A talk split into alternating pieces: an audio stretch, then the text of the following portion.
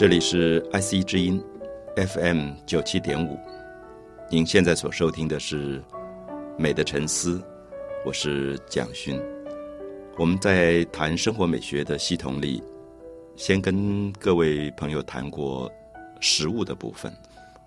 在生活的内容当中，无非食衣住行。我们希望在食衣住行里面，能够找回我们对生活细节的一些美感的。关心、照顾跟注意，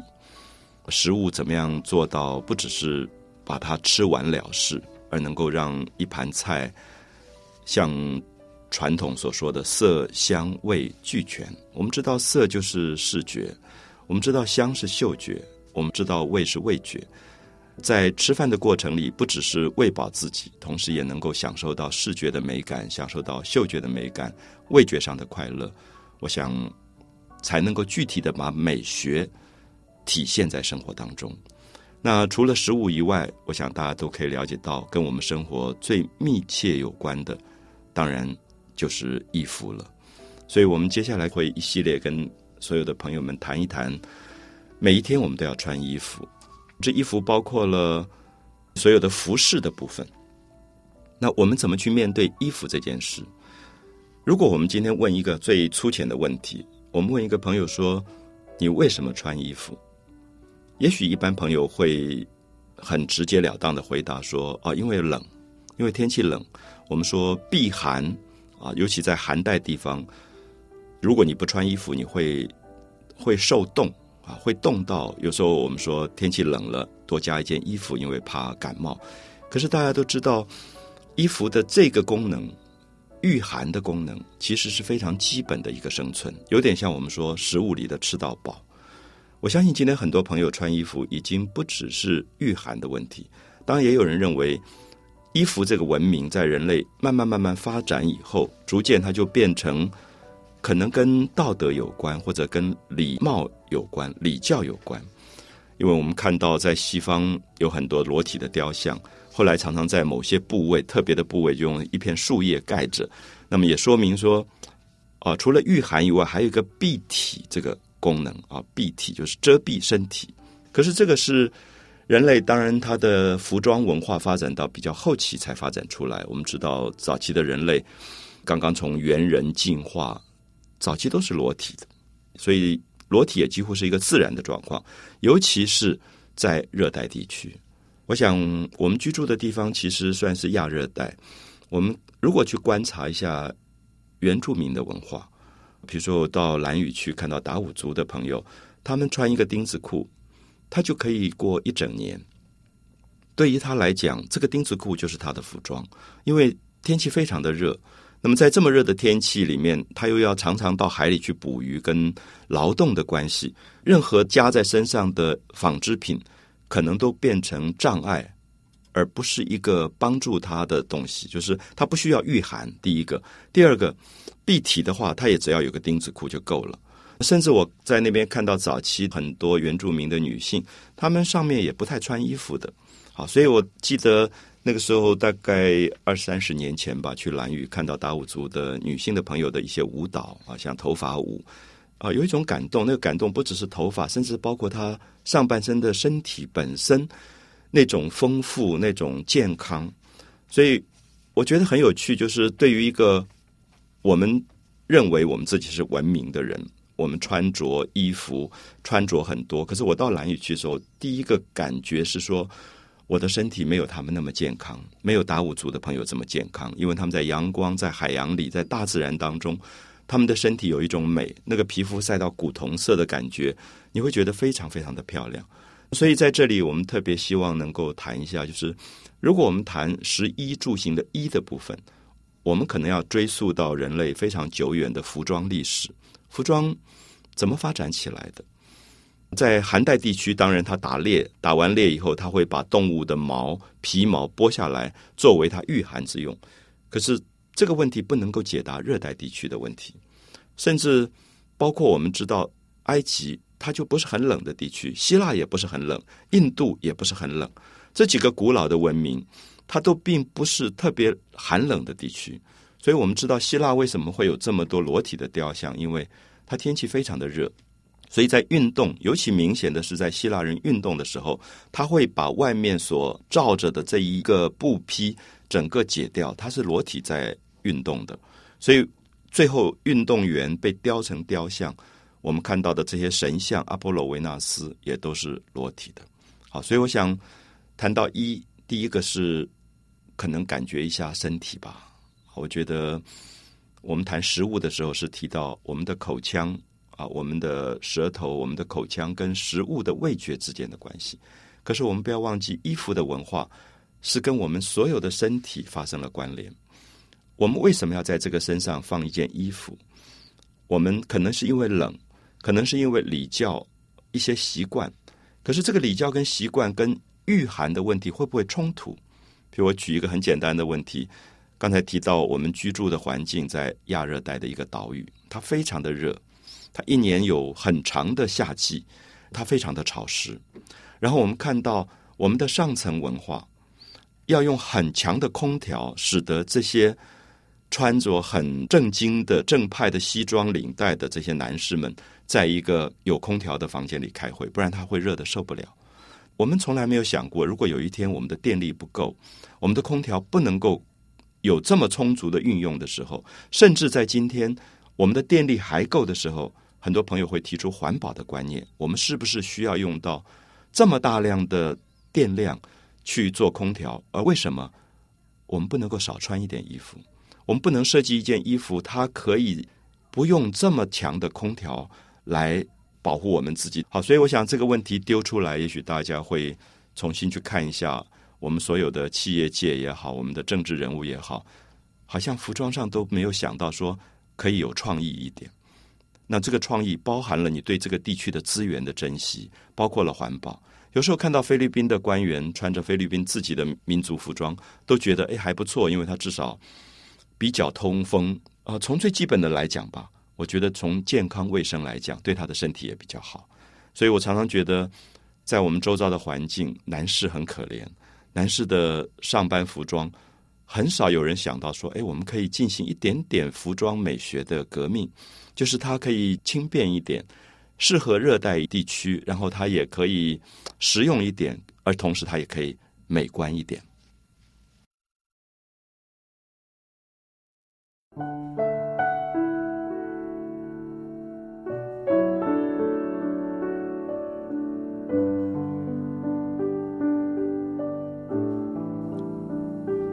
谈到生活美学里跟我们切身非常有关的衣服的部分啊，希望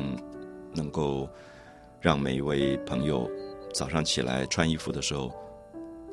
除了匆匆忙忙，多一点对衣服本身的思考。什么叫做对衣服多一点思考？有些朋友说他很讲究穿衣服啊，某某人很讲究穿衣服，比如说他穿的都是名牌。好，名牌是不是一种？选择衣服的唯一的方式，当然我不否认，我自己有时候会去逛一些名牌的店啊，阿玛尼的衣服、Prada 的衣服、呃伊森米亚 K 的衣服。那么这些服饰店衣服卖的非常非常贵，事实上不是每一个人可以负担的。可是当然我会尊重这些服饰的名牌背后，它有一个东西，就是他提出一种创意。就是它领导一种我们叫做风尚啊，fashion 这个东西，它领导风尚，它事实上跟欧洲的很多文化有关。刚才我们提到的一些名牌，我们注意一下，很多是跟欧洲有关的，因为它有悠久的文化的历史。所以，当它在上层社会里面，它把一个服装的织品啊，就是说我在纺织的时候，我把那个织料做出来，做到非常讲究的程度。我们知道丝可以非常讲究，也可以很粗糙。我们知道麻。可以非常讲究，也可以非常的粗糙。我们知道棉，棉的等级可以分非常多种的。我曾经去过一个专门卖印度棉布的店，那个老板就跟我提到说，印度的棉，因为棉花采出来以后，它的那个棉丝的长度不一样。那最长的那个棉，最柔软的那个棉，他说，一般讲起来，除了一些英国、法国或者法国这些大名牌的店，它可以拿到这个棉布。普通，比如像台湾，根本就拿不到那个棉布，我才知道说，原来棉的等级分这么多。这里面当然我们就可以看到说，因为它在整个的纺织品或者染色的过程里面，它加了很多的人工，它有一种我们叫做讲究。其实讲究当然是美啊，就是有时候你你会喜欢一块布，你觉得那个布摸在手上的质感是这么好的啊，比如说最好的 cashmere 的这种毛绒啊，我们说它就是用羊的颈部的那一块毛，因为它是最柔软的，所以如果你有一件 cashmere 的毛衣，拿在手上又轻又软，旅行时候它也很方便，因为它没有什么重量。可是你穿起来的时候，它是胜过你穿很多很多衣服的。那这个时候，我们的确说它贵的有道理，因为它选择了最好的质地。啊，所以我想衣服的部分，我们第一个要谈的是说它在织品上的讲究。这里面还不只是说它贵不贵的问题，我觉得的确有一个精选的过程。啊，精选的过程。那另外当然包括了说，这个服装经过最好的设计师的设计。那这个设计师本身他有一个美感，他在整个的色彩的染色过程里，他加进了最多的文化元素。什么叫文化的元素？我们知道，我到意大利，我去参观一个名牌的服装厂，它后面有很多很多的美术的一些专业人员，他们在研究一张古画。这张古画可能是达文西的。他们把达文西画里面的某一种颜色，尝试用现代的科技，用电脑分色去把它做出来，试图把它做在，比如说丝绸上，变成明年，比如说二零零五年流行的一种织品。这个时候，我也会觉得，哎，他们的确把文化的东西放进这块布料了。意思说，比如说台湾今天可能有一个纺织厂，这个纺织厂可能很廉价的卖很多棉布啊、丝绸啊这样卖。可是，如果他有聘用一些专业人员，这些专业人员，比如他到故宫、台北的外双溪故宫，他去研究一张宋朝的画，他把宋朝画里面的某一种色彩，试图用电脑分色的方法做出来了。做出来以后，把它放在某一种丝绸上，而这个丝绸变成了明年流行的服饰。那大家会不会觉得这个服装的确它会比较贵？因为它的投资不只是一个物质的投资，它还有一个专业人员在故宫做研究的投资。好，这个时候我们就会发现，人类的服装历史是蛮复杂的。因为古代一个讲究的服装，我们知道是可以有多少人去绣那件衣服的。这个绣工可以经过好几年，多少人那个手多么巧，最后去绣出这个东西来。当然，我们知道这个服装。如果保存到今天，它也是一个非常贵重的东西啊！这个贵重意思就是说，不只是金钱上贵不贵的问题，同时也是说，因为它有很多的人的巧思、人的手工，它保留了人类文明里面最精美的这个部分。所以，我想衣服的美学跟食物的美学很不同，是食物的美学基本上保存性不高，再好看的一道菜，最后大概也都是被吃掉了。可是衣服，我们知道全世界保留的服装可以保留到一千年以前，非常的讲究。我到日本去看到上野美术馆保留他们皇室过去穿的一些帝王或者是贵族穿的衣服，那真是美极了啊！那种经过一千年的岁月淘洗以后的那种丝绸或者是织锦的那种花纹料子，它会让我觉得完全是一件艺术品了。所以，我想衣服的文化、服装的文化，其实更容易在这里面感觉到美感。所以，刚刚提到，我们常常会想到衣服好不好，我们就会想到名牌。可是，其实我希望，我并不鼓励大家一定要一窝蜂的去买名牌，因为我的感觉是说，当我在欧洲参观了很多名牌的这些店铺、这些厂商，以及包括他们的研究人员之后。我觉得名牌的原因是因为它背后有一个文化。这个文化，如果你跟这个文化并不是调和的，这件名牌放在身上有时候很勉强。我其实看到，比如说在意大利，我常常看到日本的一些观光客，他们很喜欢买名牌。你到某些名牌店，你会看到很多的日本观光客。我会在那边观察他，然后我看到他在试那件衣服穿出来，在镜子上照的时候，我觉得。他没有注意到这个名牌跟他身体的文化之间的关系，因为身体本身也是一个文化。比如说，东方人的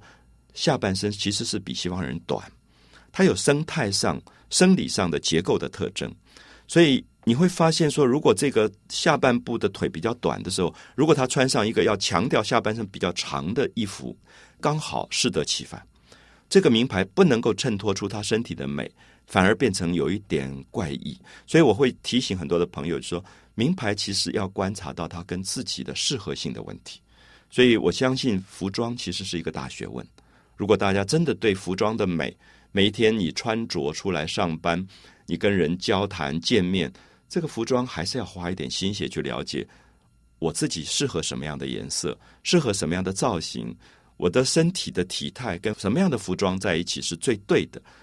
我觉得这才是衣服的美感，而不是太轻率的就交给名牌，认为说啊花了几万块买一件衣服，它就一定是好看的。其实可能不一定。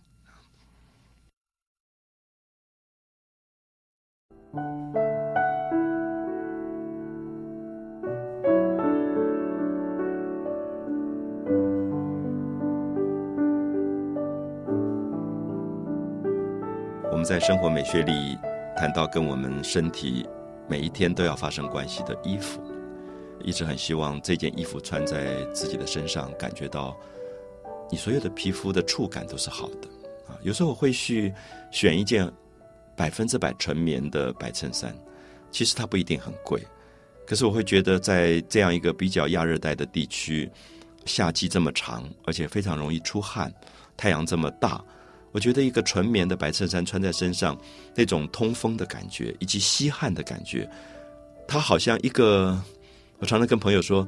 那件纯棉的衬衫就像一个爱人，因为它会让你觉得整个皮肤上有一种非常非常好的质感。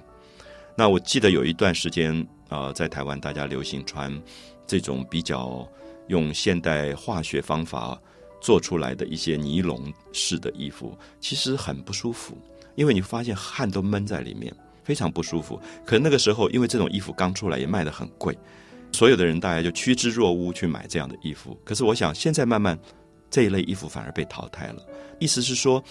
服装虽然是一种风尚。可是这个风尚的一窝蜂，并不完全是对的。有的时候是因为很奇怪，服装变成了一个社会价值的标准，因为流行，所以我们没有思考的时候，我们跟着流行去走，反而没有真正的美感的自我判断。所以在生活美学里，我们一直比较希望强调的是说，什么叫美？美是有自己独特的品味才叫美。所以有时候你在一个地摊上看到一件衣服，你不要。认为说它一定不好，因为很可能它是一个很好的质感的料子，它适合你。一直到现在，我都喜欢某一种卡其料子的东西，而且卡其料子很奇怪，当它越洗以后，它越舒服。所以我喜欢一种衣服，这个衣服是经过长期的洗以后，它有一种柔软，它有一种跟你的皮肤的亲切。我记得小时候我很怕穿新衣服。很奇怪，那个时候在过年前啊，家里父母都习惯一家大小就跑去全家换一次新衣服，因为那个年代平常经济条件不是那么好，所以就是过年的时候，大家觉得穿新衣、戴新帽都有这种习俗，所以我们家六个小孩就会被爸爸带到中华商场去，每个人就。穿一件新的卡其衣服，然后卡其衣服，因为它刚刚做完的时候，它浆过，所以里面有一种很硬的东西，然后你就觉得皮肤的摩擦非常不舒服，甚至很明显，如果你穿着它，你就觉得穿了一个盔甲一样，甚至会把皮肤比较细嫩的地方都磨得有一点发红，甚至破掉。所以我就觉得那个卡其衣服，其实我最怀念的卡其衣服是，你穿了一段时间以后，它的柔软度出来了。它那种跟人的皮肤的那种贴切的感觉，其实连鞋子也是。如果我们讲到衣服的文化里，很重要一部分是鞋子。我常常跟朋友提到说，鞋子很像一个好朋友，你穿久了以后，他会把你的脚走路的习惯复制在这个鞋子上，所以你永远会觉得你新买的鞋子你在走路上是不那么舒服的。所以我们常常会说，我们要去旅行了，你最好不要穿新鞋子，因为它可能会磨脚。它可能会把你的脚后跟的某些部分磨到起水泡，会痛。可是，一个旧的鞋子，比较旧一点点鞋子，你会觉得，因为每个人走路的习惯真的不太一样，所以有时候我们会看自己的鞋子，看久一点，你会觉得那个脚跟另外一个人的鞋子，它磨的地方都不一样，因为它把你的脚的形状整个有一点好像烙印在这个鞋子上。所以我想，不管服装、鞋子，其实都是一个人的身体的记忆。我们不要忘记，记忆是一种美感。一个全新的东西，太过新之后，它少掉了一个记忆的深情，它没有那么深的情感。所以有时候我不觉得，我们今天经济条件好了，让很多人觉得衣服可以一直换，很常态性的在换衣服，一定是快乐的。因为我想追逐衣服的时髦流行，当然无可厚非，每个人都有这样的心理。可是不要忘记，一件你喜爱的衣服。真的像一个好朋友，有时候也像一个爱人。好，所以我都跟朋友特别提到说，有几件那个纯棉的白衬衫跟那个纯棉的卡其裤，大概是我很喜欢的衣服。就他们让你觉得里面有你长久穿着它的记忆在里面。那当然，这样的衣服其实是你要花一点心血的，因为有时候你觉得你舍不得用洗衣机去洗它。因为那个纯棉洗衣机洗了以后，它的型会变，所以你总是觉得用一个比较好的洗衣精，然后自己泡在那边，有空的时候用手去揉搓它的时候，你觉得那也是一种快乐。当然，很多朋友会说，我现在工作这么忙，我哪里有时间自己洗衣服？我们把这个工作都交给洗衣机吧。我不反对洗衣机啊，我还是有很多的衣服或者袜子，我会用洗衣机洗。可是我自己最喜欢的那一件。白衬衫，我会发现我是用手洗的，因为手洗里面有一种有一种快乐，而那个领口跟袖口的某一种污垢或者汗渍，你绝对是要用手洗它才会消失的。你用洗衣机，它还是存在在那边。所以，如果你用洗衣机洗它，你没有多少次，你就开始不喜欢它了，因为你会觉得那些污垢在那边没有消除。可是你稍微花一点点心血，而且不是很难啊，就是你稍微浸泡一下。然后这个时间够了，你用手去揉搓它一下，你会觉得有一个情感。我不晓得，当我在讲食物、讲衣服的时候，我会不会再强调一个东西，是让我们生活周遭的这些小东西都变成有感情在里面？因为美是一种感情。如果一个全新的东西，你很难觉得它是绝对美的，因为人的情感还没有加进去。所以在十一住行里面，我都希望跟大家谈到的是说，一个机械性的东西，一个物质性的东西，它必须要有人的情感记忆，它才会改变啊，才会改变。所以我记得小时候的这些新衣服给我的一些一种身体的不舒服，以及穿久了以后，它慢慢跟我身体之间贴切的关系，会变成我很深的情感。所以有时候看到自己可能还保留着的那一件。高中的卡其衣服就觉得很特殊，因为经过岁月之后，它有很多不同的东西在里面。那我也想很多朋友了解到，人类过去的纺织历史还没有这么发达的时候，其实衣服不是像今天替换这么快的。我记得父亲母亲那一代，他们的一个服装可以穿好多好多好多年。然后那个衣服，我就记得，比如说母亲有一个棉袍，每一年冬天她会拿出来晒，上面有在樟木箱里面的那个樟脑丸的味道。她到过年前后，她会特别穿那件衣服，在重要的一些场合拜年的场合，他会穿那件。然后里面是好像清末明初的那种织锦的团花，所以对他来讲，这件衣服是非常珍贵的，因为他会说外婆当年送给他这样的一个。料子，然后他找了什么样的手工去做这件衣服？这件衣服对他来讲是一个故事，所以他也不会轻易丢掉。那么，甚至在母亲过世以后，我也不会轻易丢掉它，因为它里面有很多母亲身体的记忆在里面。所以，我想我在谈衣服的文化的时候，一直希望很多朋友能够了解到，很多朋友觉得每天换新衣服是一种快乐，可是不要忘记，你留着几件你非常珍贵的衣服是另外一种快乐。美的快乐很难用纯粹的物质来做衡量啊！给自己另外一种不同的怀旧的快乐。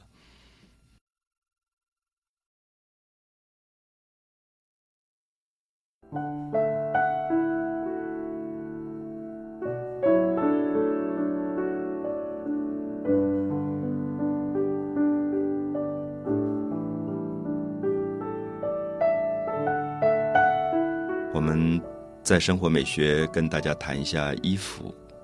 谈到名牌，也不反对朋友们去买名牌、关心名牌，甚至去隔着橱窗去欣赏名牌。可是不要忘记，什么叫名牌？当它成为一个名牌，它背后一定有非常漫长的文化跟历史来支持它。我们慢慢从名牌的服饰就知道，其实名牌是一种强势弱势的比较。我举一个例子，我们看到大概在三百年前，当满洲人入关，中国的服装发生了很大的改变。男人必须把头发剃一半，后面留一个长的辫子。我们知道，这不是中国原有汉族的发型。这个发型当时引发了很大的悲剧，很多人。为了要保有这个汉族的观念啊，因为汉族觉得身体发肤受之父母，不可毁伤，所以汉族的观念是头发是不能够随便乱剃的，除非你出家，那是印度来的佛教的观念。那么，所以满洲人把头发剃一半，大家现在在连续剧里面看到轻装的那种样子，其实在当时发生了留头不留发，留发不留头，就是你要留头发，你就要杀头，发生了这么大的悲剧。而很多人甚至为了保有头发的汉族观念，竟然就死掉。可是我们知道，这就是我所说的强势弱势。到最后，当然觉得还是留头不留发还是比较好，因为至少可以活下来。所以大家就改了，改成了这个样子。那么三百年清朝过去了，大家都觉得，哎，这个头发是对的，前面剃一半，后面留一个辫子。我们知道，早期台湾的移民，一直到廖天丁。廖天丁在日据时代的时候，廖天丁的像就是这个像，前面剃了一半，后面有一个辫子。可是没有人想，这个根本不是汉族的服装啊，它是满洲人的头发的形式。所以我们希望大家了解到，后来受到西方的影响，那西方强大起来了，然后就又发生了一个事情：民国建立以后，就是剪辫子。大家觉得剪辫子，它才是一个强势文化。所以我从这个头发来讲，大家就发现说，服饰、法式都有文化的强势弱势。比如说，今天我们看到台湾所有企业界的人或者政治上的社会名流，基本上都打领带、穿西装，然后他的头发抹得油油的。你看到这个根本就是一个西方形式。为什么是这个形式？我们发现说，因为西方已经强起来了，我们在模仿一个西方的形式。所以有时候看到很好玩，觉得一个社会的领袖在谈本土文化、本土文化。可是我在想，他身上的衣服根本不是本土啊，全部是洋装，不管男性女性都是洋装。那么这个时候的这个本土意识在哪里呢？好，所以其实我们谈到服装，我们会发现，服装虽然是小事，可它反映出整个文化的一个非常有趣的趋势，就是大势所趋。因为今天穿洋装，它就是大势所趋了。所以你就穿西装打领带，可是我也提到过，其实穿西装打领带今天并不适合台湾的气候，所以我们应该要有更多的衣服的创意。所以我们提到什么叫做美？美绝对包含创意在内。一个人把别人完成的东西毫不思考的放在自己身上，这个人绝对不是有创意的人。包括你花很贵的钱去买名牌放在自己身上，如果它是不合适的。其实谈不到创意，谈不到创意，也谈不到美感。我们知道，所有的美是被自己创造出来的。所以我们说，哎，这个人好棒啊！他穿衣服真是有品味，他有他自己的独特性。比如说，我们看到英国过去的首相柴切尔夫人，她的服装是非常有她自己特征的。她很知道她自己作为一个女性的政治人物，她应该穿什么样的衣服。所以她的衣服变化不大，可是她的衣服里面有一种古典。有一种比较传统的风格，他不强调太过突兀的创新，可是他的服装绝对跟他的人的政治文化的角色是合在一起的。所以有时候我常常会看到社会的名流，不管是企业界或者是我们的政治人物，我在观察他们的衣服，其实他的衣服在说明他头脑里在想什么东西，因为那个东西比他。口里讲出来的话，更明显的说明他有没有一个文化的思考性。如果他把一个强势文化的东西这么随便的就放在自己的身上，不做任何的思考，其实我不敢寄望他有一天会为这个地方带领出一个政治的独立性或者独立思考出来。所以我相信，我们所谓的独立性是表现在很多生活的细节上的。我们一再强调，美是一种独特品味啊，美是一种独特品味。我们会发现，有时候在一个文化界的人啊，他可以很潇洒的穿他自己的某些服装，他创造出他自己的品牌。那这个品牌的意思说，它不一定很昂贵，可是是跟他身体的感觉是可以合一的。比如说，我们有时候觉得美国的文化里出现了一个很有趣的服装，就是牛仔裤。我们知道这个牛仔裤。它原来是一个最耐磨的一种布料，因为美国在早期的移民跟西部开拓里面，所谓的牛仔，它就是牧牛的，它骑在马上，所以它不能穿很细致的衣服。可是有没有发现，我们现在牛仔裤变成全世界的一种文化品牌？不管哪一个牌子的牛仔裤，它基本上遵守了一个原则，就是耐磨，然后你随便做，就是你的身体不要那么拘谨。可是你注意到，所有我们的政治人物跟上层的人物，他的衣服是不能随便做的，不能随便乱做。所以这里面已经分出来一个社会的阶层的服装。我们也可以用这里来看一下，大家可以在服装文化里思考一下，在台湾这么大量的劳动人口，他可不可能每天穿着西装打着领带去劳动？其实是不可能的。所以我们西装领带变成了一个上层的阶级的符号。那这个时候，我们会了解到说，如果你今天是一个比较底层的劳动人口，甚至我要问的，比如说一个计程车司机，他会不会每天穿着西装、打着领带开计程车？大概也不会。所以这个时候，服装文化背后有很多有趣的东西。我还是希望大家可以思考到说，不同的服装其实背后是有强势弱势的问题。那我们怎么从服装去判断很多社会的结构？我希望跟大家谈到更多更多的服装所透露出来的美学讯息。那么，对很多朋友来讲，服装就不只是一个这么单纯的穿衣服而已，而能够从它来做更多的社会结构的思考。美的沉思，我是蒋勋。